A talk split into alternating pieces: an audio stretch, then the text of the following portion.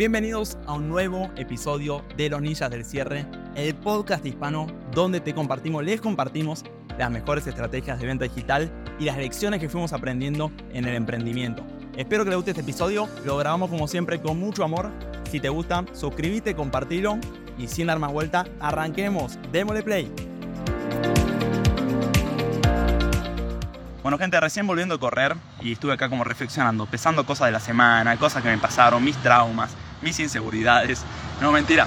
Pero sí, a veces cuando salgo a correr reflexiono cosas. Y hubieron dos situaciones esta semana que fueron tan contrastantes y muestran demasiado la diferencia entre una mentalidad escasa y por ende gente que se mantiene quebrada comparado a una mentalidad más abundante y por ende gente que obtiene resultados, que les quiero compartir estas dos situaciones para que las contrasten.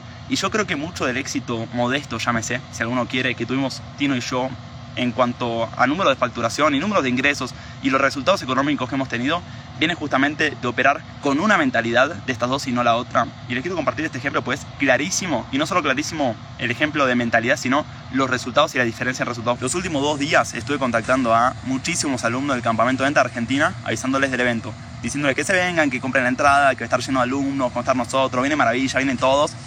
Y escribiéndole a estos alumnos, me dice, no, no tengo que comprar nada porque la última vez que te compré nunca me entregaste los videos y ahora si todavía tampoco me haces entrega de este evento, lo cual me pareció raro porque yo esta persona sabía muy bien quién era. Y me fijo cómo era que yo, entre comillas, no le había hecho entrega de los videos. Y la cuestión era la siguiente. Nosotros en su momento, la mentalidad casa, este es un ejemplo de mentalidad casa para que lo entiendan. Nosotros en su momento, cuando vendíamos el campamento de ventas a 300 dólares, la política era, si vos pagás media cuota, 150, ya tenés acceso a lo que es la teoría y la práctica. Y si vos pagas menos por ahí una reserva de 70 dólares, te sumamos a las prácticas, pero no te damos la teoría hasta que complete la primera cuota. Pero obviamente suponemos que la primera cuota la completarás este mes y pagarás la próxima cuota el, siguiente mes como cualquier cuota, ¿no? En un lapso de 30 días. Entonces, me, me, empecé a fijar, ¿no? Los registros de pago de esta persona, a ver cómo así habían sido. Escucha.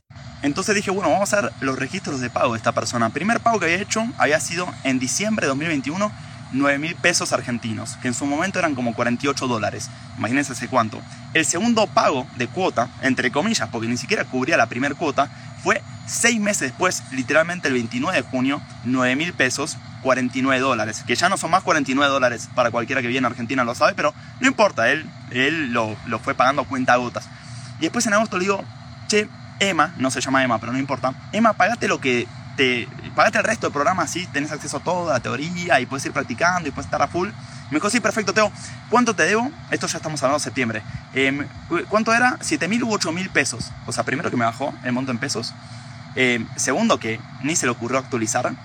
Tercero, que nunca hizo la transferencia. Y ahora me venía reclamando de que yo le debía eh, el acceso a la teoría porque, entre comillas, había hecho pago entero de la primera cuota, que ni siquiera había hecho pago entero de la primera cuota. Había pagado 49 dólares.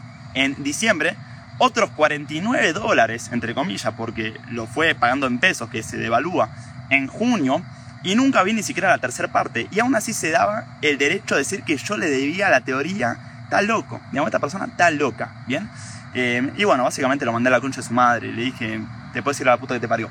Cuestión, ahí muy educado de mi parte. Ahora, me acordé días anteriores una situación mm, similar, entre comillas, o completamente opuesta, mejor dicho, donde yo estaba del otro lado del mostrador, donde le pregunté a mi editor, uno de nuestros editores, que se llama Lucas, le dije, Luquita, ¿cuánto te debo por el módulo que meditaste? Y les quiero compartir acá exactamente cuánto me dicen. Le pregunto a Luquita, Luquita, ¿cuánto te debo por el módulo que meditaste, el campamento de ventas? Que Luquitas es un crack, medita como los dioses, es una bestia. Y yo le pido corrección y corrección, le pedí 10 correcciones, literalmente 10 correcciones, y nunca se quejó y le corregía detalles, eh, la micropigmentación de un color y me lo cambiaba, era impresionante. Le digo, Luquita, ¿cuánto te debo por este módulo que literalmente se le hice corregir 10 veces? Me dijo 20 dólares. Digo, no, déjate de joder, ¿cómo vas a cobrar 20 dólares? ¿Ok? Mínimo, mínimo, mínimo, te pago 100 dólares. Mínimo 100 dólares. Bueno, ¿cuánto le terminé transfiriendo? Acá se lo comparto. 180 dólares. No digo porque yo sea em, la madre Teresa de Calcuta, ni mucho menos, sino que justamente el man se lo merecía. No me hizo ninguna corrección, no se quejó, o sea, me hizo todas las correcciones sin quejarse. El man corrigió todo, es un genio, quiero seguir trabajando con él, apuesto a trabajar a largo plazo con él y por ende, si yo sentía que el trabajo valía más, le pagué más, sin que él me lo pida. Y no es que le estoy compartiendo la excepción a la regla y que justo fue este caso, sino que es más un modus operandi y una forma de operar. Por ahí a veces alguien me hace un software y le pago más de lo que me presupuestó. Por ahí a gente del equipo le veo aumentando sin que me lo pidan. Por ahí gente que soy afiliado y que me den comisiones porque por ahí cobraron la afiliación por afuera y no me entró comisión, ni les cobro la comisión, no los percibo.